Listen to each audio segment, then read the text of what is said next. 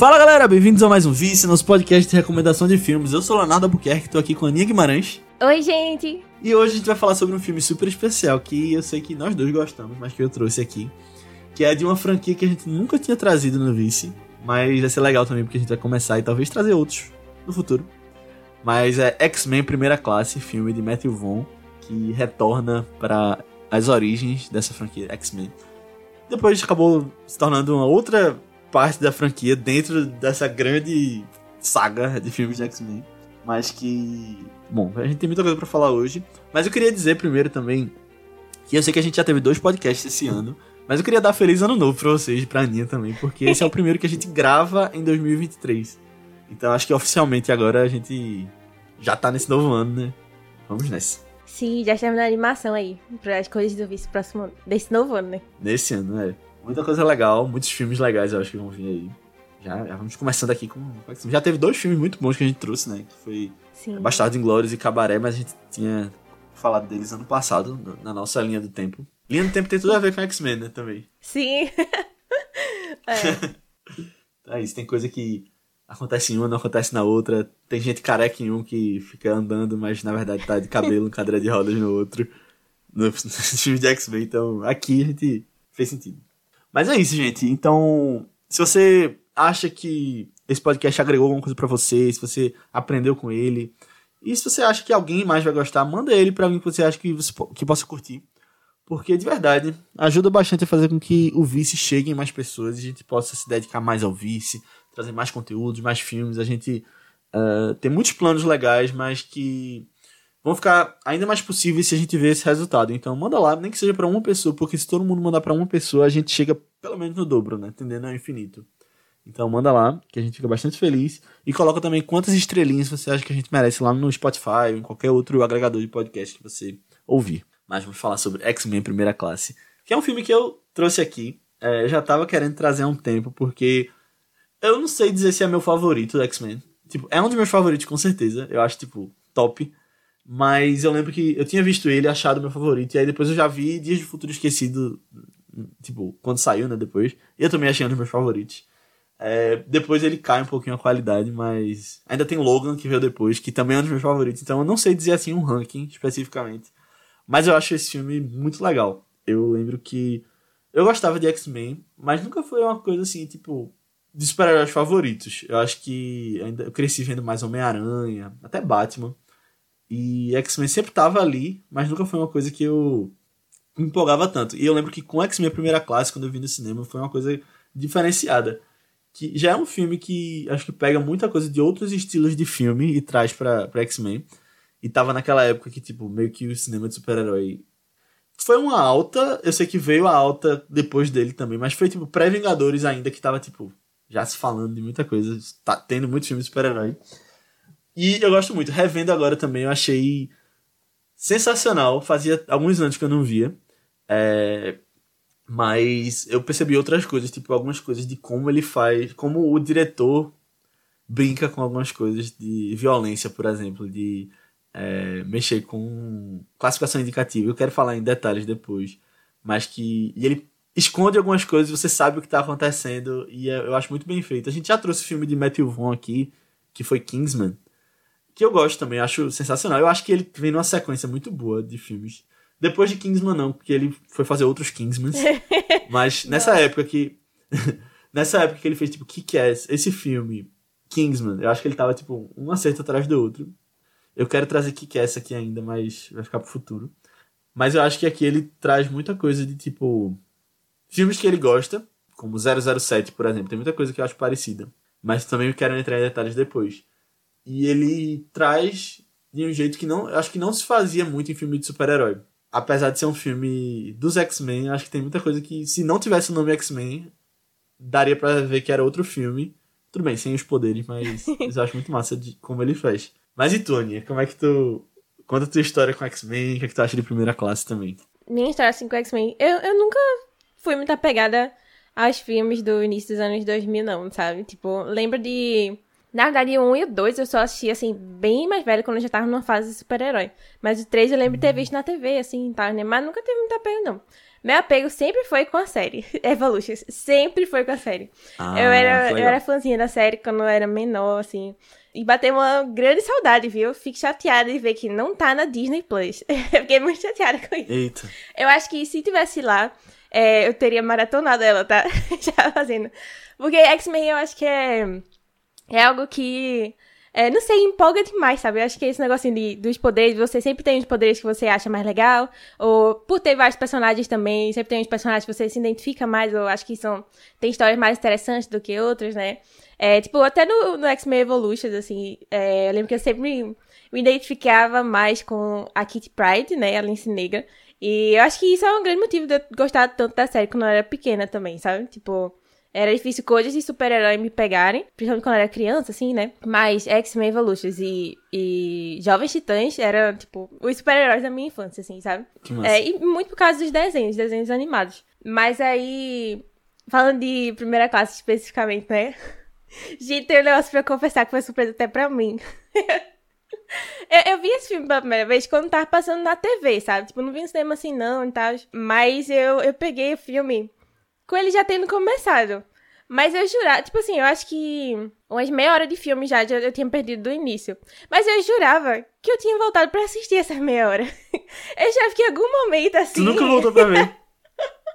Eu jurava que tinha passado na TV outro dia, porque era um filme que eu lembro que passava muito na TV. Eu jurava que eu tinha pego Aham. esse início, sabe? Mas quando começou assim umas coisas, eu tipo, que cena é essa? que cena é essa? Eu não lembro dessa cena. Eles não. criança. E tipo, eu já tinha visto a cena do Magneto, especificamente. Aquela com a moeda e tal. Mas eu acho que eu vi no Instagram. Depois é que eu me liguei assim, ah, pera, eu acho que eu já vi isso, mas não foi nesse contexto assim do filme. Mas eu achei, sei lá, eu achei legal de novo esse sentimento de tá vendo alguma coisa nova. Por mais ter só meia hora, Que assim, massa. sabe? Mas foi, foi legal, assim, foi, foi bem divertido. É, mesmo tendo perdido no início do filme, eu, tinha, assim, pegado mais ou menos o contexto, eu lembro de ter gostado muito dele na época. E eu acho que eu gostei mais ainda agora, pegando o contexto mais, tipo, ele como um todo, né? É, mas assim, eu acho que ele tem uns desenvolvimentos e apresentações de personagens muito, muito, muito legais. É, essas, essas, essas obras prequels, eu sempre acho elas muito legais, assim, muito legais. Eu acho divertido, assim, ai, mostrar como estão estabelecendo algo que a gente já conhece lá no futuro, né? Tipo, eu lembro quando tinha muito isso em Better Call Saul, eu sempre amava. Quando mostrava só alguma coisinha assim, tipo, que vai fazer referência a algo que vai lá atrás ter sentido em Breaking Bad, né? Sempre era muito divertido ver como construíam as coisas. E aqui também, sabe? Tipo, mesmo, sei lá, a primeira vez que mostram o capacete do Magneto e não é com o Magneto, sabe? Mas você fica, ai, meu Deus, já, já na expectativa de quando que ele vai botar lá. Eu acho que o filme trabalha isso muito bem. Tipo, eu acho um dos prequels mais legais, assim, que, que eu tenho na lembrança de, nossa, foi bem feito, foi muito legal. Dessa, dessa vez que eu vi agora, eu tive mais questões com algumas coisas, assim, mas eu acho que é mais do, do estilo de filme e, tipo, o estilo de história de X-Men do que algo do filme em si, sabe? Tipo, eu acho que tem, tem uma discrepância muito grande nos personagens, assim. Tipo, tem uns que eu olho e fico, véi, acho que eu não consigo dizer nada de tua personalidade ou quem tu é e tal. E tem outros que eu acho, assim, fascinantes, incríveis, que, eu- que eu aprendi a amar mais ainda agora. Mas eh, vale muito a pena pela construção dos bons personagens que tem lá, né? Dos- das boas relações. É, mas é isso, assim, eu adorei rever. Eu adorei. Eu acho que eu vou dar continuidade aí numa fase X-Men agora.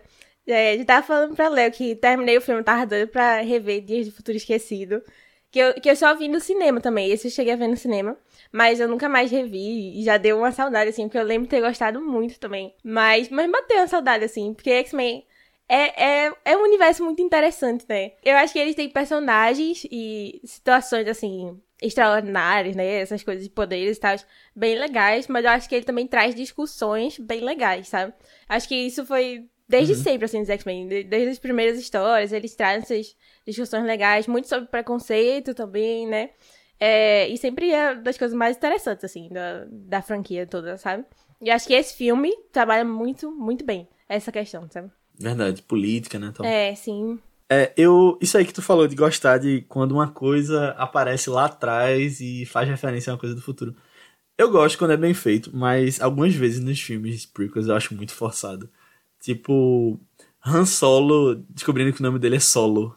Você não precisa disso, sabe? Tem algumas coisas que você não precisa descobrir como aconteceram. É.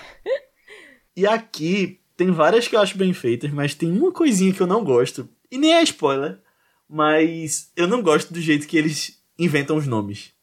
Do nada eles falam, tipo, você vai ser o professor X, você vai ah, ser o Magneto.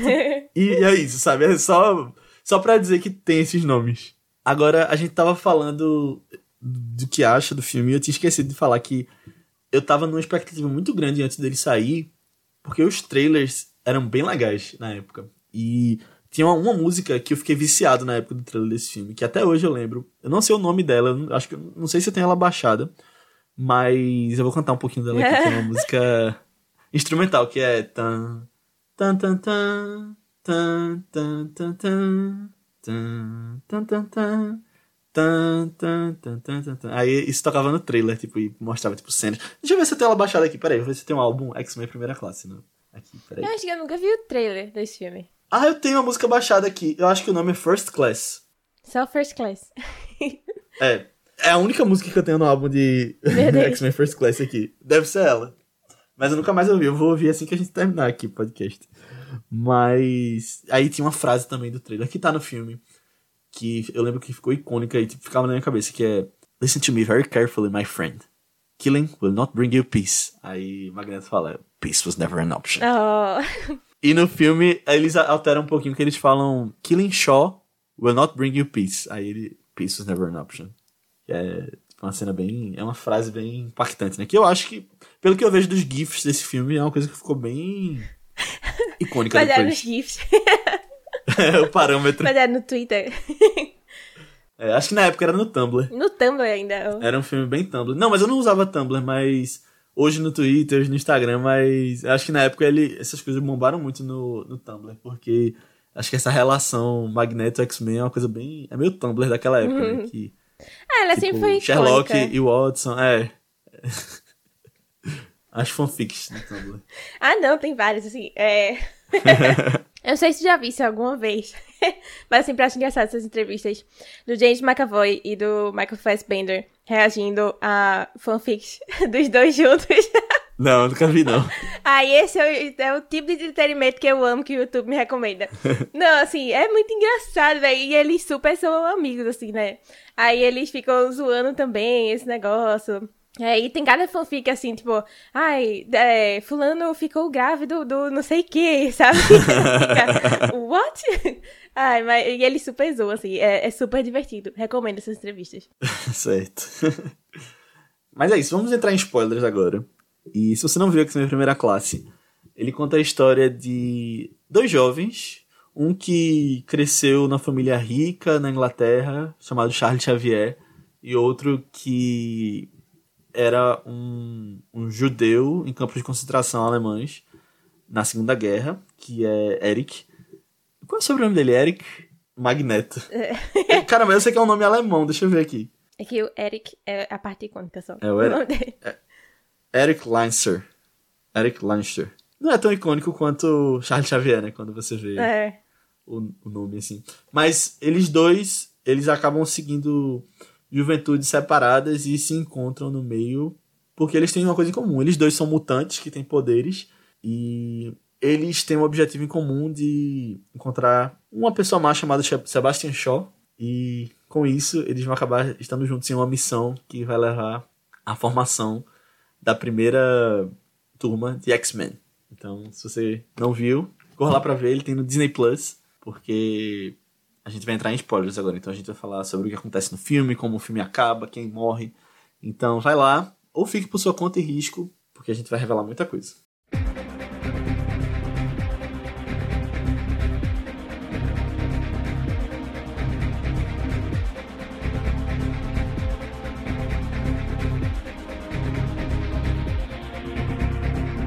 E eu queria só começar dizendo que eu lembro quando esse filme estava sendo desenvolvido e eles meio que estavam.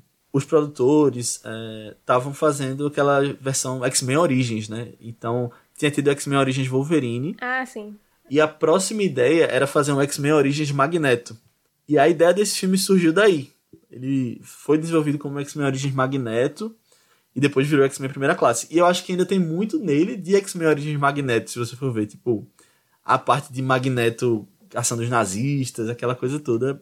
Eu, Eu gostaria de ter visto esse focado só em Magneto, mas eu acho que foi legal também ter, ter ido pros X-Men todos. Eu acho que eu acho que combinou muito com esse filme mostrar também é, os dois lados dos X-Men e como tudo, tipo. É que eu acho que a história do Magneto e ele se tornar vilão, né, tá muito ligado também com a política e como o mundo vê eles, né? Eu acho que isso uhum. combina muito. Sei lá, tipo, não tem como mostrar a história de origem deles sem ter uma grande parte do professor Xavier também ali na história, sabe? Uhum. Pra mim, porque eles são muito interligados e, tipo, essa contraposição assim, que eles fazem, né? Do que, que eles acreditam e tal. Tipo, é, é o melhor, assim. Da, tipo, é. essa relação deles é uma das melhores coisas dos X-Men. eu total. acho que, ah, ser mais focado nele, eu acho que é mais interessante fazer algo focado na relação deles do que focado, tipo, tanto nele como, sei lá, a origem do professor Xavier, sabe? Melhor uhum. focado nos dois. Aí eu, eu gostei, assim. Não, eu concordo. Acho que foi uma boa decisão virar uma coisa dos X-Men como um todo. É, agora, eu acho que. Eu gosto de como é desenvolvida a história dele, mas eu acho que algumas coisas acontecem muito rápido. Eu tava vendo dessa vez, eu não lembrava como ele é tão impulsivo, assim, de, tipo, fazer as coisas do nada, assim, sem pensar. E eu não consigo ver, tipo, bem desenvolvido como eles se tornaram amigos tão rápido, assim, de, tipo, jogar xadrez e começarem a ter super discussões Sim, filosóficas. É. eu acho que é do nada que eles estão ali no, no Rio. Não sei se é uma conexão que Charles faz por estar na mente de, de Eric. É, eu, eu acho meio rápido também, vendo assim. Tipo, ainda acho. Nossa, emocionantíssimo a última cena lá deles na praia. E eu compro, assim, essa, essa amizade, esse nosso que ele chama ele de irmão, assim, sabe? Eu super uhum. compro. Mas pensando se eu compro por tudo, eu já é, sei deles assim, é. ou só por esse filme, sabe? É meio difícil separar, assim, quando a gente já sabe e gosta muito deles. É. Isso é levado em conta, eu acho, quando fazem esse filme, né? Tipo, é, eu acho que ele é. não tá isolado, ele já vem com a bagagem prévia, é. que todo mundo já, já viu. Aham. Uhum. Que é meio rápido mesmo. É, tipo, as cenas deles juntos, assim. Apesar que você vê que eles têm algo mais especial. Tipo, eu acho que, apesar de ainda ser rápido, é um dos relacionamentos mais trabalhados, né? É porque eu acho que esse filme uhum. também acontece tanta coisa. Tanta, tanta, tanta coisa. É. é. E nem é um filme tão longo assim, né? É 2 horas e 15, alguma coisa assim. É, por aí, 2 horas e 12, eu acho. É, 12. Nossa, é. Pra, tipo assim, a quantidade de personagens que tem também na história, é. eu acho que ele termina até sendo curto demais. Eu achava que ele era mais curto antes de ver, pelo que eu lembrava, eu achava que tinha, tipo, um pouco mais de uma hora e meia, uma hora e quarenta, talvez. Mas não, tem, tipo... Ele tem sentimento de uma hora e quarenta, né? Super tem. um sentimento de cem minutos, né? Eu acho que... Eu, eu entendo. Tem. Passa essa vibe. Tem super. Agora, isso que a gente falou também, de ele já levar em consideração várias coisas que você já viu dos outros filmes. Uma coisa que eu sempre gosto é... Eu sempre gosto de ver as sagas de filmes que eu não vi ainda, vou pagar para ver, é, na ordem que foi lançada, não na ordem cronológica. Por exemplo, tem muita gente que pega Star Wars para ver e vai fazer, ah, vou ver na ordem cronológica. Então vou ver 1, 2, 3, 4, 5, 6, 7, 8, 9, se fosse pegar agora, né? Com o Rogue One no meio, uhum. Solo no meio. X-Men, por exemplo, se fosse pegar pra ver na ordem, era tipo X-Men Origins Wolverine, depois você vê esse, Aí depois você vê Dias do Futuro Esquecido, aí em algum momento você vai ver o. Enfim, uhum. daria para fazer. Só que eu gosto de ver na ordem de lançamento, porque ele leva em consideração, tipo, o que já foi feito antes, né? Então, tipo, você vendo esse filme, as pessoas que fizeram já levaram a bagagem, tipo, ah, já existe X-Men 1, 2 e 3. Muita coisa do sentimento vai ser levada em conta. Eu sempre gosto, assim, de, tipo, pegar na ordem de lançamento. É. Então, eu acho que termina que é o que faz mais sentido, né? Porque foi o que foi apresentado uhum. pra gente. Se tivesse acompanhado é. direitinho, assim, as coisas, Exato. né? Mas eu acho que o, muito de a pessoa fazer algo prequel que veio, tipo assim, depois, né? De, de já ter algo estabelecido. É, a graça tá nisso mesmo, de ah, usar esse conhecimento que a pessoa já tem. É, e assim, tu citou Better Call Saul, eu acho que é 100% isso. Eu não indicaria pra ninguém ver Better Call Saul antes de ver Breaking Bad. Também não. Até porque tem coisa que se passa depois, né? Mas eu acho que, ah, tipo... Ah, só, eu acho que o que deixa Better Call Saul melhor é que você já viu Breaking Bad. E tem muita coisa que eles brincam de tipo. Você sabe que o personagem não tá em Breaking Bad. É. Uhum. Por quê? E aí, tipo, ele faz um suspense com isso. E, tipo, por vocês. Alguns você sabe que aparecem em Breaking Bad. Então, mesmo você sabendo que eles não vão morrer, mas mesmo assim você já fica. Algumas coisas são. Ele brinca com isso, sabe? Uhum. E eu acho, tipo. Eu, eu já falei isso pra tu, eu acho. É, e eu quero ter mais oportunidade de falar de Better Call Saul no futuro. Mas eu acho melhor que Breaking Bad, inclusive, muito por causa disso. Que ele pega coisas de Breaking Bad e usa no meio, assim, do roteiro, da ambientação. Acho que melhora. É. Eu não sei se ele quer melhor, eu acho que é tão bom quanto. Tão bom quanto. Hum. Mas é, é bom, assim. Eu acho bem feito essas coisas. Agora, a gente tava falando de Michael Fassbender, né?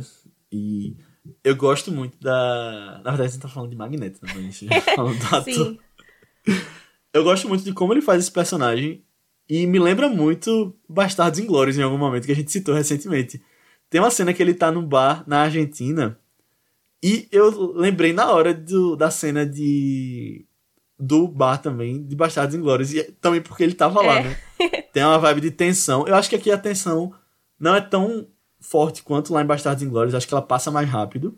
Hum. Mas você entende, eu acho que, tipo, eles estão usando ali como um exemplo, sabe? Tipo, ele tá referenciando aquilo também, até um ponto, tipo, de usar como inspiração. Uhum. Não, eu também senti a vibe assim, na hora. Não, é questão de caçar nazistas, né? Eu acho que sempre vai lembrar bastante Inglórios em algum ponto, assim. É. Ter sido, ai, tipo, o filme mais famoso nesse, desse, dentro desse tema. E de assim. ter ele no filme também. É, fico pensando, será que eles viram Bastardos de Glórias e, hum, hum, esse cara Talvez. daria um bom caçador de nazistas, hum. Acho que sim. Mas combinou com ele, eu gosto muito dele como Magneto também, eu gosto muito, assim. Tipo, é, ele, é, não, tipo, tanto ele como James McAvoy, como o professor Xavier, é, eu adoro, assim, e eu, eu acho que é, o Patrick Stewart e o Ian McKellen, eles já ficaram tão icônicos como, como esses personagens, né, e eu acho que deve ser, poxa, um peso muito grande você chegar e fazer uma outra versão deles, sabe? Porque ainda não é uma É outra versão deles bem mais jovens, e aí, tipo, são outros personagens ainda, né? Pra chegar lá, Uhum. todo um caminho pra chegar lá nas versões deles mais velhos da primeira trilogia. E aí eu acho que eles fazem Verdade. isso tão bem. Cara, não é fácil, sabe? Mas eles, eles arrasaram nessa tarefa. É. Eu acho também que Patrick Stewart e Ian McKellen ficaram tão icônicos e eu acho engraçado que você não precisa explicar nada pra eles no próximo aparecerem de novo, sabe? É. Porque você já sabe quem eles são. Sim. E, tipo, em Logan não precisa explicar nada pra dizer como ele voltou, porque, tipo, é ele, ele tá lá. É, e eu acho que X-Men meio que joga umas coisas pra cima, assim, sabe? Tipo, ah, morreu, ah, tava careca e depois. Mas, é, não, é isso aí. É. E eu acho que é legal. Mas, mas tipo, o que eu. Eu acho também que James McAvoy e Michael Fassbender conseguiram se tornar icônicos com o tempo também. Até talvez pra uma geração mais nova, que cresceu vendo esses agora. Mas eu acho muito estranho que cada filme deles é meio é 10 anos depois, né? Tipo, esse Ah, é? é depois o Dias do Futuro É, Poxa, esse é assim, tipo, não. década de 60. É, na década de 70, o Dias do Futuro Esquecido. Aí eles dão uns pulos muito grandes e eles não envelhecem tanto quanto deveriam. Ah, Aí no último deles já tá perto de tipo X-Men 1 e ele não tá nada parecido com o. meu Deus, eu não lembrava disso. Não ligava. É, tem isso. Mas eu acho legal também. Eu acho que tipo isso não importa tanto. Mas eu acho que eles é porque tipo eles são atores fantásticos, né? Acho que tipo tanto São. James McAvoy quanto Michael Fassbender nessa geração deles, sei lá, que estão com uns 40 anos agora, eles são tipo dois dos, dos maiores, mas tipo se eu for parar pra pensar assim, são eles trabalham muito bem. Se você pegar outros filmes deles, Eles têm uma carreira muito boa, né? Em geral, assim. é. Acho que eles pegam dois. Porque, tipo, nesses filmes de super-herói, tudo bem que tem mudado de um tempo pra cá, que todo mundo tá querendo fazer super-herói. Mas você, tipo, acho que atores do calibre deles. Sei lá, eu não veria eles pegando franquia assim, pegando a carreira deles, assim, tipo, uma franquia muito longa. Eu acho que eles. Inclusive, eu acho que eles combinam com X-Men. Tipo, eu não veria eles na Marvel, sabe? No MCU. É, eu também não. Eu acho Não que sei. ia ser pouco demais pra eles. não, mas acho que eles combinam. Combinaram direitinho, assim. Com esse momento também. É. Foi, foi bem Uhum. acertado. E uma coisa que eu gosto também, a gente tava falando que lembrou Bastardos Inglórios. Esse filme me lembrou um pouquinho 007 também. Eu acho que é meio que inspiração, por ser naquela época, década de 60. Ah, faz sentido. Essa coisa de, tipo, ter vários países na história. Do nada eles estão em Miami, do nada eles estão em, sei lá, na Rússia. Meio que uma coisa internacional, né? Eu gosto disso. É, é realmente, tipo, sempre que viaja muito, aí lembra 007 de alguma forma, né? É. É, e eles têm um quê, assim, meio de espionagem, Espionagem. é, tentando fazer É. algo secreto, é, e não sendo muito secreto, né? Não sendo muito discreto com as coisas. Isso depende de Magneto. É verdade. Eu gosto muito do. Da cena de Moria também, no começo. Moira. Ah, Quando ela tá, tipo, espionando antes de estar com eles, aquela coisa da CIA. é, que dali é bem 007. Eu achei bem 007 mesmo. É. Ela se infiltrando, né, na, na, naquela festa. Uhum. Ela eu achei que ia ter mais espaço do filme, sabia? Tu falasse dela agora. Porque ela aparece um pouco nesse início e faz aquele negócio de, ah, não, acreditar nos mutantes e tal, né? Mas depois eu acho que ela meio que some. Mas eu não sei se é porque muito, muitos personagens desse filme, pô, pelo amor de Deus, muitos personagens desse filme. Eu gosto do final dela. Acho engraçado ah, eu a piada adoro que fazem. também. Eu gosto. A piada da Cia, quando ela fala do beijo. É, nossa. É. Agora, a gente falando disso, eu lembrei de uma coisa do Xavier e do James McAvoy. Que era uma coisa que eu achava super estilosa antes. Mas hoje eu já, fa- já fico meio. "Eh", que é ele botando o dedo na testa toda vez que vai dar os poderes.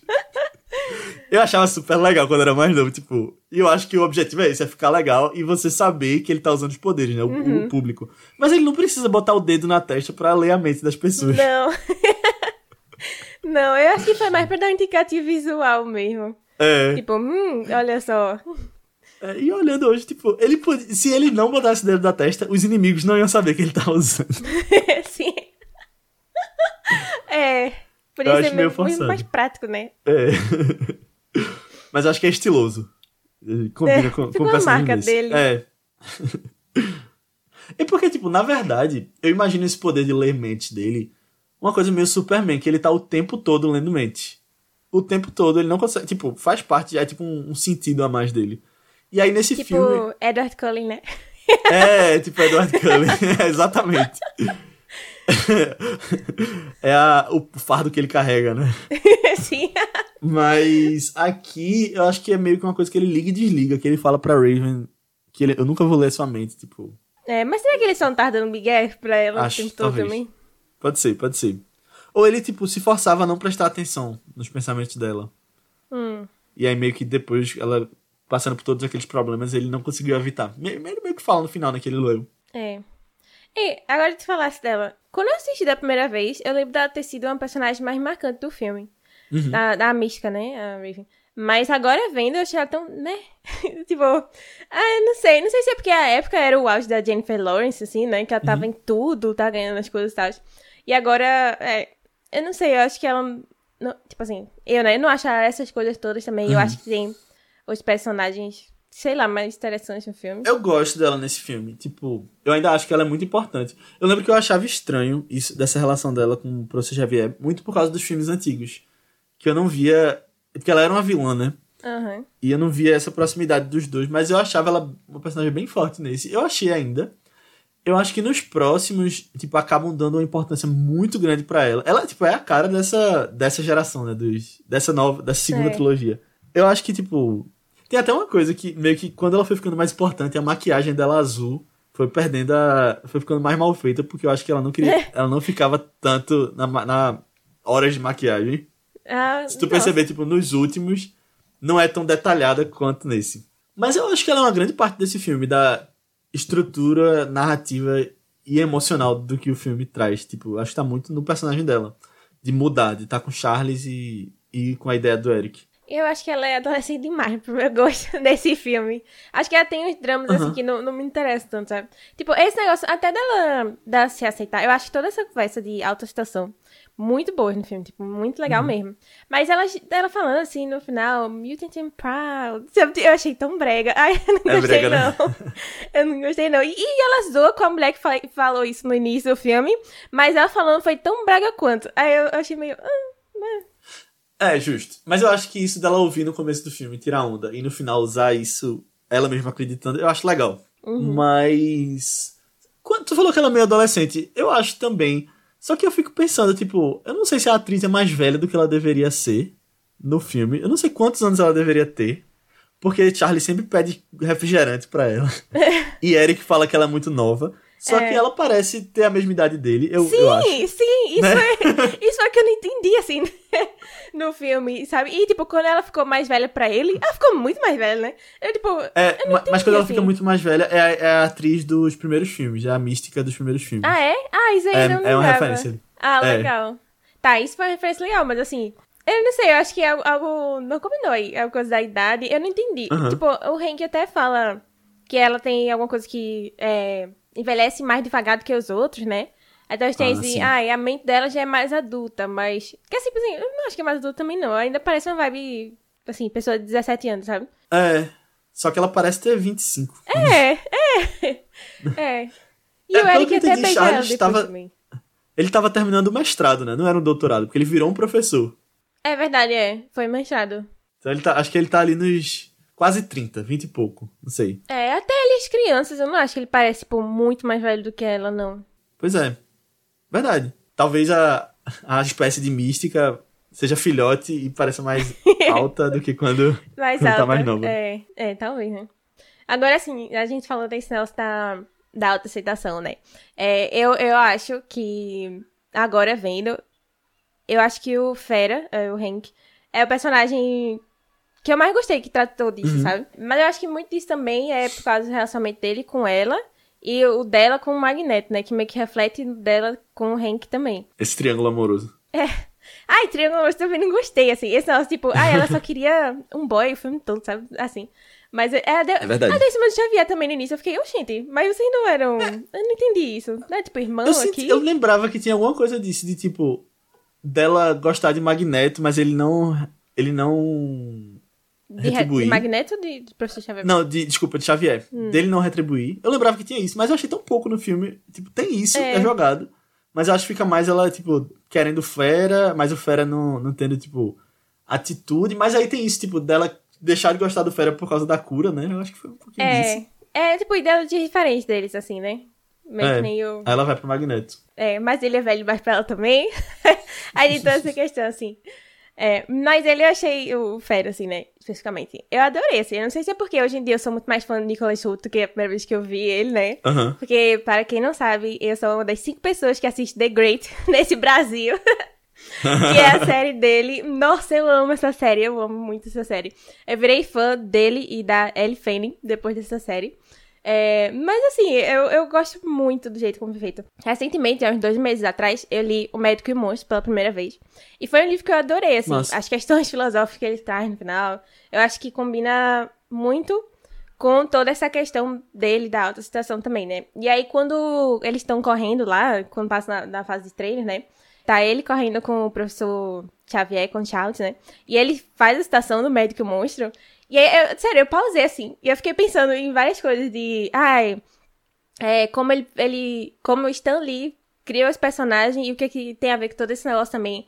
Tipo, porque tem toda essa questão é, que o. O Charles até fala na hora, né? Que não é uma luta. O Médico Monstro não é uma história sobre a luta de bem contra o mal. É sobre a é, natureza animalesca do ser humano, né? E essa luta pra controlar ela. E aí, meio que. Na história, o Jack e o Hyde, né? É, a natureza animalesca seria o Hyde, né? E ele é como se fosse essa coisa ruim.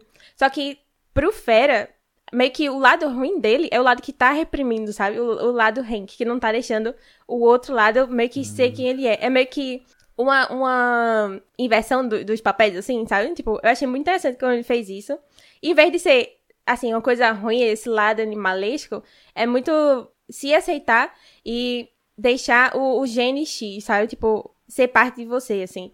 E aí, eu acho muito interessante também, porque como o Stan Lee fez isso, porque outra, outra grande criação dele, que é claramente Médico e Monstro, é o Hulk. E aí. O Hulk, né? É, é, é uma versão. Ele pegou meio que a mesma base pros personagens, mas ele fez de jeito bem diferente. Porque o Hulk é muito sobre essa luta ainda dele, com esses lados dele. Enquanto o Fera, depois de, de um tempo, assim, né? O experimento ter dado errado, meio que ajuda ele, ele finalmente ter liberado esse lado mais Hyde, assim, né? Mais mal dele, entre aspas, né? Porque ele finalmente encontrou um equilíbrio, assim, nele. E aí, né, o exterior mostra um outro lado, mas ele ainda é mais ele, assim, por dentro, né? E ele tá finalmente meio que em paz, assim.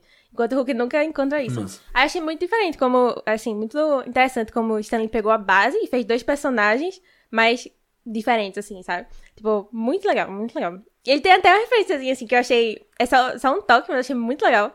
Que o soro que ele faz é verde. E aí o soro do livro também é verde. Aí ele assim, eu, ah, isso aí eu acho que foi uma referência legal, assim, mais direta e, e bem interessante do livro. Que massa. É uma história bem famosa, assim. Tentei não dar spoiler da história, né? Mas todo mundo já conhece o final. Uhum. Basicamente, todo mundo já conhece. Eu não conheço o final, eu nunca li. Não, sei é um dos finais mais Médico famosos, Monstro. assim. Ah, então vou deixar aí. Se eu sei, eu não lembro. Deixa no ar, no ar. porque tava- eu fiquei com vontade de ler agora que tu falou. É bem curtinho, é bem legal.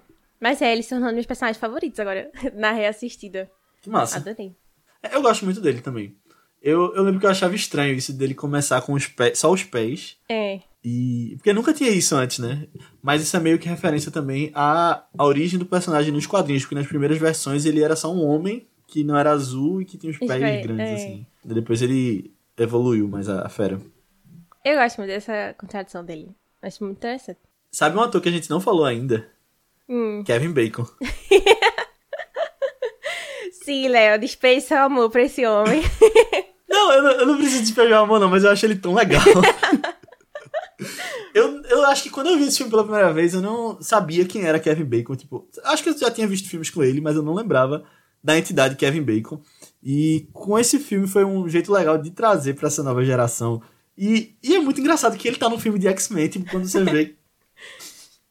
Sei lá, eu, eu gosto muito dele, eu acho que ele é super estiloso, um ótimo vilão. Acho que é um dos melhores vilões da série de X-Men, dos filmes, da série dos filmes. ah, sim. E é um dos mais icônicos na minha cabeça, porque depois você tem outros. Tipo, porque você tem bons atores fazendo vilões nessa, nessa nova trilogia, né? Tem ele, no 2 você tem Peter Dinklage, que é o, o doutor lá que tá por trás da, dos sentinelas. Aí no terceiro você tem Oscar Isaac, que é o Apocalipse. E no 4, no Fênix Negra, você tem Jessica Chastain, que é a vilã. Então são bons atores fazendo os vilões. Aí nos outros X-Men você tem Brian Cox, né? Tipo, eles pegam gente de calibre. Mas eu acho que Kevin Bacon, sei lá, eu acho que ele combina com esse personagem. É porque também eu tô numa vibe. De, porque eu falei com a Aninha, gente, antes da gente começar do especial de Natal de. Guardiões da Galáxia. Que tem Kevin Bacon como ele mesmo. E é muito engraçado o jeito que, que eles fazem. É, é muito E- divertido. E tem, tu sabe os seis graus de Kevin Bacon, já ouvi Não. falar, mas acho que eu já falei no podcast. Eu sei, gosto. Que qual... Eu acho isso tão aleatório, porque poderia ser qualquer pessoa, mas todo mundo consegue chegar em Kevin Bacon com seis Ah. graus de separação. De... Se você conhece alguém, conhece alguém, conhece alguém. E ele, especificamente? Essa opção letra mesmo? Eu não lembro. Eu não sei se é porque ele tava no filme. Deixa eu ver aqui, seis graus de separação. É, não, não sei se ele tava nesse filme, não. Acho que não. Aí tem até no na Wikipedia. Meu Deus. Peraí, deixa eu. se- Eu sei que tem joguinho assim que o povo joga na, na Wikipedia de chegar em tal canto a partir de tal coisa, né? Acho super divertido também. É, uma, é a Lady Bacon também, que é conhecido. Como... Meu Deus, parece tão científico. o povo falando assim. Tem gráfico assim, ó. Meu Tem Deus, gráficos, infográficos. Gente. Eu, eu acho muito engraçado como, como ele se tornou uma personalidade assim, né? De memes. Nossa. Mas falando sério, eu acho ele um bom vilão aqui. E eu acho ele um vilão bem 007 também. É, é sim. É é porque eu acho também os outros vilões, os que eu lembro, assim. Porque ele mesmo eu não lembrava de tanto do vilão desse filme, sabe? Lembrar mais dos X-Men e dos outros, assim, em geral. Ah, sim. Mas assim, eu acho que vai evoluindo o nível da coisa, né? Tipo, o nível da, da ameaça, assim, depois. Eu acho que esse aqui ainda tá um pouco pé no chão, assim, sabe? De, É. ah, ele começou como um vilão É nazista. E aí a gente descobre que ele tem poderes também, então ele é mais poderoso do que a gente tava pensando, assim, e tal, né? Uhum. Mas eu acho que é muito também da. Do que ele acredita, assim, né? Da, das ideologias dele também, né? É mais focado nisso, assim. É. O que, que tu achou dele no Guardiões da Galáxia também? No especial, No especial de Natal? ah, eu adorei. Achei, achei divertido, assim. Achei ele ponto alto do, do especial. Aham. Muito bom. Eu acho muito engraçado quando os atores interpretam eles mesmos. Ah, eu gosto de um jeito engraçado, assim. Eu gosto. E era uma coisa que acho que a gente já esperava, né? Tipo, ai, Kevin, Kevin Bacon aparecer em algum momento no MCU, É. depois de tanto falarem dele. É verdade. Queria que tivesse sido nos filmes mesmo, não só no especial, assim. É, deve ter sido mais marcante. assim. É. E tem um ator também que faz uma participação nesse filme super rápida, que é Wolverine, Sim, né? Hugh Jackman. Eu amei, eu adoro. Eu acho um bom ponto do filme também. Eu lembro que a discussão na época era tipo, ah, sobre essa coisa de linhas temporais que vão ficando bagunçadas. Se não tivesse Wolverine, seria perfeito, porque tipo, não fazia parte do mesmo universo do outro, agora faz parte. Só que eu acho tão legal ele, ele tá nesse filme também. É, não, eu acho que ser tudo bagunçado faz parte de ser Marvel e ser quadrinhos, essas coisas assim É. também, né? É, Aham. Ah, eu gosto muito da participação deles. Eu, eu sempre adoro esses momentos assim de vamos recrutar pessoas e aí a gente vai descobrindo assim Aham. os poderes deles e tal. Nossa, eu, eu adoro, eu acho super divertido esses momentos assim do filme. É. É legal. E meio que veio depois desse filme um reboot, né? Tipo, não foi. Eles pararam de se importar com conectar coisas dos próximos filmes, eu acho. Porque, tipo, também tem a Fênix Negra nessa geração, mas teve a Fênix Negra É. dos primeiros verdade. X-Men. Então meio que rebutou. Foi, tipo, do zero agora. É mesmo. E eu gosto disso também. Mas uma coisa que eu acho muito bem feita, que eu tinha falado lá na introdução, é como eles usam a violência nesse filme. Tipo, é um filme que tem uma classificação indicativa baixa, acho que é PG-13, dos Estados Unidos, né? Tipo, 12 anos aqui. É, e tem muita coisa violenta, tipo, gente morrendo de jeitos é, diferentes. Só que eles usam, eu acho que o Matthew Vaughn pega de um jeito que ele esconde isso, mas você sabe o que tá acontecendo. Tipo, na primeira cena dos nazistas mesmo, quando ele quando. Não sei se é a primeira, na verdade, acho que é tipo a segunda, quando ele volta pros nazistas, né? Que é a do. da moeda. Você tem uma tensão, ele mata a mãe dele, só que você só vê o tiro, sabe? É uma coisa assim, bem. E depois você vê os capacetes tipo, É, fazendo entrando, aquilo, né? só que sem o sangue. É, sem o sangue. E aí, ao longo do filme, tem muito disso, na parte, tipo. Que ele tá caçando nazistas também. Tipo, ele usa faca, não tem sangue, mas você sabe o que tá acontecendo. Uhum. Eu acho massa. Magneto sempre foi criativa com as mortes. É, Meu Deus, que horror. é verdade. Mas, mas é assim, né? Tipo, é, até ele arrancando a, a, a restauração do cara é uma cena agonizante. Dente, né? É, apesar de não ser assim tão gráfica, nada assim, né? Que ele só pega o negócio depois. Mas é, todo o Uhum. clima da, da, da tortura, dessa doideira assim dele é, é bem legal, bem, bem feito. É. E são algumas cenas que, tipo, se fosse um filme com uma classificação maior, seria de outro é. jeito, né? Nossa, imagina Tarantino assim. fazendo essas cenas. Tipo, é outra coisa, assim. É. Até nessa cena do, do recrutamento mesmo, tem uma cena que eles vão. Agora, essa eu acho meio. Eu acho meio. É assim, tipo, eu entendo, mas eu acho meio. mal feitinha. Quando eles vão encontrar a Angel e ela tá naquele negócio das prostitutas, aí eles vão pra um quarto, aí ela, tipo, tira o sutiã e mostra as asas, só que o sutiã fica pendurado aqui.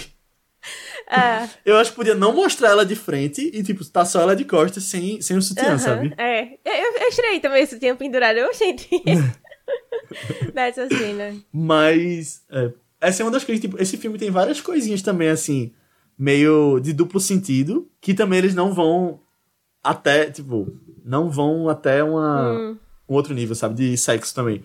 Tipo, essa cena que eles dois estão com ela, que, tipo, ah, os dois eu vou cobrar mais. Hum. Ou, tipo, depois tem também a Emma Frost meio que colocando na cabeça do do general russo lá que ela, É. ela tá, tipo, se agarrando com ele. Também é uma coisa que, tipo, os dois estão de roupa só, sabe? Acho que é uma das coisas assim, que se fosse um filme com a classificação mais velha, estaria de É outro verdade. jeito. É, tipo, é um filme que funciona pra adolescente, criança, porque, tipo, é um filme dos X-Men e tal, mas aí quando você vê mais velho, você entende o que ele tá querendo dizer com algumas cenas, assim, de violência, de, de sexo, então é legal também, É, por esse eu lado. gosto de ter feito isso. Ficou, ficou tipo, Uhum. bem abrangente, assim, pra todo mundo ainda gostar. É. E é um filme bem que, se você for ver, tipo, por esse lado, é um filme que eu acho que tem uma história bem adulta, né? Dessa coisa da espionagem, do. Ah, com certeza. massa. eu acho que se você for pequeno, você pode até só focar nesse negócio de. Ah, ou pelo menos quando eu era menor, eu gostava mais dessa parte de. Ah, os poderzinhos, quando eles forem lutar, e as coisas legais que eles fazem, né? Tipo, parar os mix, essas coisas assim. Uhum. Eu acho que quando é adulto, foca mais no. Tá, o que ele tá querendo dizer antes do discurso de parar esses mísseis, Uhum. sabe? Sim, sim.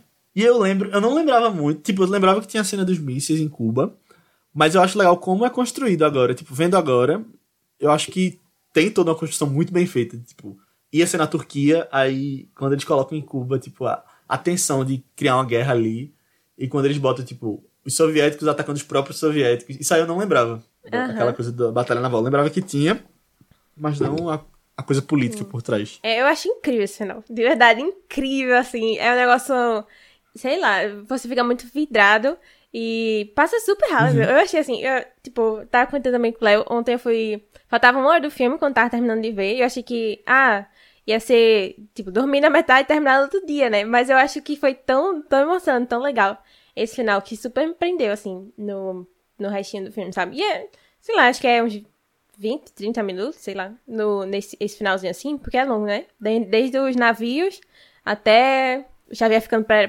tetraplégico, essas coisas assim, paraplégico. Paraplégico. Acho Paraplégico. que é paraplégico. É, E é emocionante, assim. Tipo, tanto. Finalmente o momento da vingança de Magneto que a gente estava esperando. E Charles tentando puxar um lado bom dele, só que a gente sabe que. Tipo assim, na verdade, a gente sempre viu que ele tentava não mostrar, mas tinha um pouquinho de a compaixão, assim, ali dentro dele ainda, né? Uhum. E aí, depois que eles pensam, ah, a ameaça foi, foi destruída, aí criam uma nova ameaça, né? Que tipo, a gente que já sabia que teria, Mas é o jeito como ele fala assim. O pior é que vê que ele não tá errado, né? Tipo, quando ele fala assim, ai, a gente. Não, não, não das ideologia, mas assim, tipo. Eu fiz uma cara aqui pra mim. não, não, de, não tá errado assim, tipo. As pessoas não iam aceitar eles de boinhas, né? Estavam lá Uhum. com os mísseis prontos para matar todo mundo. E aí você vê, tipo, É. Charles ficando chocado assim também, de meu Deus, vamos sempre acreditar na humanidade e tal, Uhum. ainda, né? Ah, ele- eles são personagens incríveis. Eu acho ótimo também. Isso é uma coisa que já tinha sido mostrado lá nos antigos, né? É. No, no Xavier e, e Magneto mais velhos. Só que eu acho muito bem feito como é mostrado aqui. E, tipo, eles são inspirados em Malcolm X e Martin Luther King, né? Os dois Mentira, eu não personagens. sabia não. Que são- Eu é, não sabia disso não. É sério. Que são os dois métodos diferentes Aham. de você lidar com, com a opressão, com. Tipo, tem essa carga de- massa, da luta negra na hora que os X-Men foram criados. E os dois, eu acho muito bem feito, como, tipo, é, tudo bem, Magneto é um vilão, mas eu acho que aqui ele apresenta muito bem, tipo, o sentido por trás de ele tá fazendo aquilo. E É. os dois têm sentido, né, se você for ver. Um com violência, que, na minha opinião, não é o jeito certo de ir, eu acho que eu estaria mais com o Xavier, mas você consegue entender a indignação dele Sim. também, sabe? De, tá. E é, realmente, eles foram inspirados nessas duas figuras. Ah, é... Gostei mais ainda agora. não sabia É, disso, é. que massa. Não, assim, nossa, Stanley tirou umas inspirações incríveis, viu? Os personagens incríveis legal. mesmo. É. E, e até falando um pouquinho sobre o que eu acho que pode ser o futuro da franquia, eu ia puxar isso mais pro final. Mas já que a gente tá falando disso, tem uma pessoa que eu vejo sendo levantada para ser o próximo professor Xavier, que eu acho que seria muito bom ainda considerando essa coisa de da luta negra, que é Giancarlo Espósito, Ah. Gus Fring, Ah, eu gostaria. Eu gostaria de ver ele fazendo, né? assim, não um papel de vilão. Aham. Voltar, assim, para os personagens. Mas, mas vai ter alguma coisa no futuro? Não sabe... Quer dizer, eu não vi Fênix Então. Negra, não sei se teve alguma coisa assim. Então, é, eu, eu já puxei isso do próximo ator, mas na verdade tinha coisa pra falar antes. Que agora eles estão na mão da Marvel, né? Tá com o Ah, MCU. sim, sim. Então eles vão ser introduzidos. Tu viu, tu viu Wakanda Forever? Não. Não, tem coisa de mutante que é dita, mas é, eles ainda estão bem, bem. Tipo. Ainda tá bem pincelado só. Eu achava que ia aparecer Tempestade lá, mas não apareceu. Hum. Eita, spoiler de Wakanda, desculpa, gente. tá bom, Eu nem você sabia já, que tinha já essa tava... expectativa, não, pra ela aparecer. É, tinha essa expectativa. Porque parece que nos quadrinhos ela já foi casada com Ah, sim, Pantera Pantera Negra. É. É. Mas enfim. É, eu acho. Tipo, se, eu, se me colocasse na minha mão, ó, você vai trazer os X-Men de volta pro, pro cinema. Na verdade, eu faria de outro jeito. Eu acho que o MCU tá de um jeito também que, tipo, você tem que trazer. Tipo, tem outras coisas pra considerar do que só o universo X-Men. Então ele tem que estar no meio daquele bando todo, né? É, eu acho que você podia colocar uma coisa tipo que dá pra botar uma nova geração de mutantes. Os mutantes antigos estão escondidos de algum jeito, seja em outro universo, alguma coisa assim. É, mas eu acho que o professor Xavier e Magneto poderiam já ter morrido. Eu acho que eu botaria alguma coisa tipo, eles são mártires e agora você tem as ideias deles que foram trazidas lá de trás. E hoje tem essa briga que, de uma coisa que já existia no passado. E aí você podia botar uma personagem que seja tipo Harry Potter, tipo Neo, que seja do mundo real, que tá sendo introduzida a esse mundo agora, meio que descobre que é um mutante. Podia ser a Jubileu, por exemplo, eu penso num personagem jovem assim. E aí, tipo, vai descobrindo todo esse mundo, as intrigas e tal. Eu, eu pensaria em alguma coisa assim. Ah, eu gostei da ideia. Eu, eu gosto, assim, Hum? desse negócio de desapegar um pouco de personagens, mas manter ainda a vibe, Uhum. assim, do, do que, que eles querem falar, né? Ah, eu, eu gostei. Gostei dessa ideia. né? E eu acho que pega muito, tipo, essa visão da, da luta política, das ideias, de tipo. Porque hoje você tem muito disso, né? A gente referencia muita gente que não tá mais aqui, que as ideias já evoluíram. E eu acho que podia ser uma coisa legal de você trazer de diferente também no cinema. De coisa diferente pros X-Men, do que já foi feito. E que aproveite também essa. a vibe da, do comentário político. É. Né? Tipo, Aham. Você ter seguidores de Magneto, na verdade, não mais ele. É. Seguidores de Xavier. Não, faz sentido, assim. Até como a evolução do, do mundo né? Assim, eles, tipo, É. quer dizer, eu não, eu não sei escala, né, como eles fazem isso, mas, tipo, eles não vão viver pra sempre, sabe? Tipo, É. até os fins do- dos tempos, assim. Mas eu, eu gosto muito desse negócio de introduzir um novo personagem, assim, e falar a história dele, sabe? Uhum. Isso me lembrou um- uma questão, assim, que eu tive mais com esse filme agora. Que eu acho que, tipo, eu gosto dessas cenas de recrutamento, mas eu acho que nenhum dos personagens novos praticamente foi bem desenvolvido, sabe? Às vezes eles só é. morrem e pronto, sabe? Às vezes, ah, eu nem lembro o nome dele, assim. Tipo, Aham. Sei lá, um menino que. É, Darwin mesmo, que só, sei lá, teve três falas. Eu, não sei. Eu, Uhum. acho, eu acho legal se eles trouxessem algum personagem novo que a gente ainda não viu, tipo, com poderes novos, mas interessantes, poderosos, assim, que a gente ainda não viu. E fizesse uma boa história pra ele mesmo, sabe? Além de ser, tipo, o outro lá, o galego mesmo, que. A única personalidade dele que eu vejo é que ele fazia bullying com os outros. Pronto, sabe? Ele é irmão do Ciclope, não sei se tu sabe o Não, personagem. e, e só me liguei assim, quando ele falou Summers. Aí eu, ah, É. legal. Quando é que clube aparece mesmo, sabe? Mas eu fiquei meio assim. Porque a pessoa, o irmão dele não achei muito interessante, sabe? Tipo, eu acho que ele não teve Uhum. uma história assim. Tipo, parece que eles. Eles meio que. Eles trouxeram uma nova geração, mas eles não prepararam uma nova geração pro cinema, né? Ainda ficou muito focado Verdade. nos que a gente já conhece. É verdade, concordo com isso. Eles são mais, tipo, meio que a personalidade, personalidade principal deles é serem jovens e É isso. serem rebeldes, é. né? Agora, isso do Darwin, tu viu na cena que o Kevin Bacon chega pra recrutar eles, o, o Sebastian Shaw chega pra...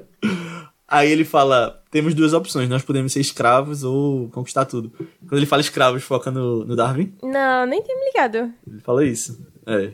Ah.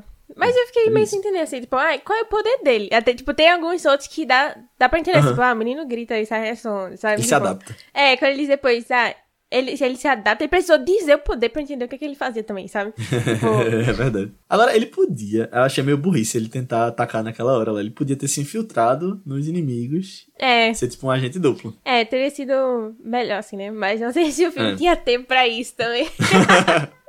tinha tanta coisa ali É nesse filme.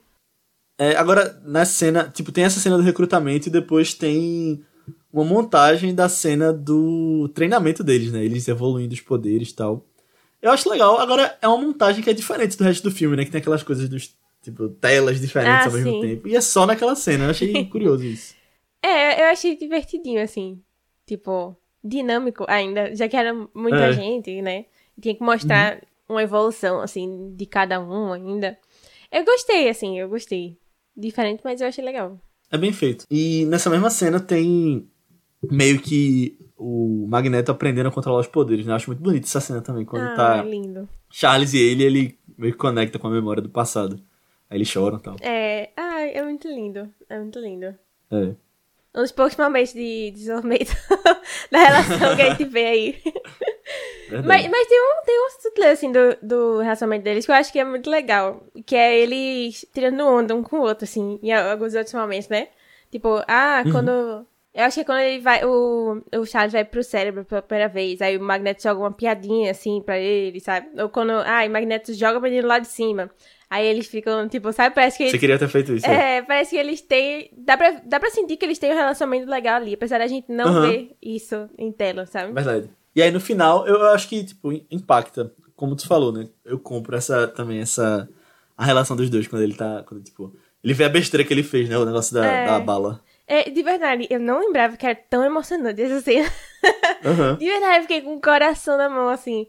Ai, por tudo que eles já foram, a gente já sabe o que é que eles vão ser. É, apesar de que eles são muito É. legais, assim, eles são meio que completamente opostos, mas eles ainda têm esse respeito muito grande um pelo outro, sabe? E é tipo um. Uhum. Amigos e inimigos, mas amigos, sabe? No fundo, interessantíssimo a relação, né? É. Eu fiquei com vontade de ver X-Men 1 agora, tipo, pra ver como eles são apresentados lá também. Já sabendo é, agora também do. Verdade, do né? Ai, deu, deu vontade de ver tudo de X-Men. De verdade. eu acho que essa era uma das funções desse filme também. Tipo, fazer uma boa apresentação pra todo esse universo, né? Pra quem estivesse Uhum. vendo pela primeira vez. E eu acho que eles conseguiram demais esse daí, viu? Também. Concordo.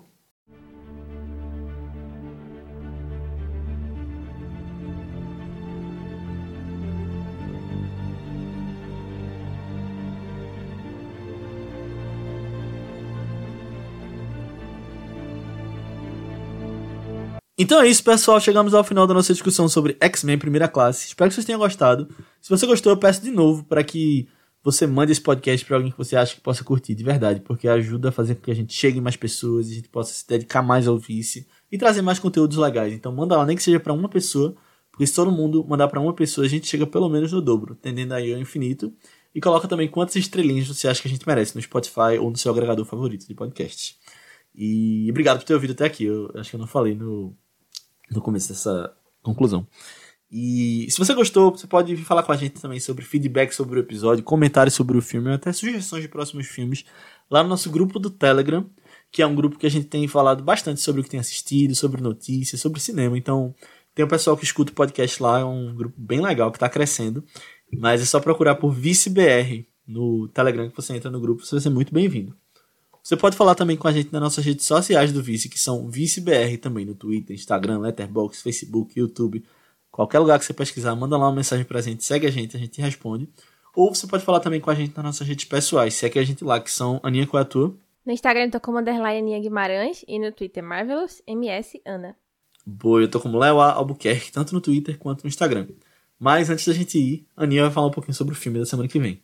Então, o filme da próxima semana, tô animada. E eu não falo muito isso de filmes desse gênero, mas é, a gente vai acompanhar um chefão da máfia que decide fazer um, um torneio de artes marciais numa ilha reclusa que ele tem.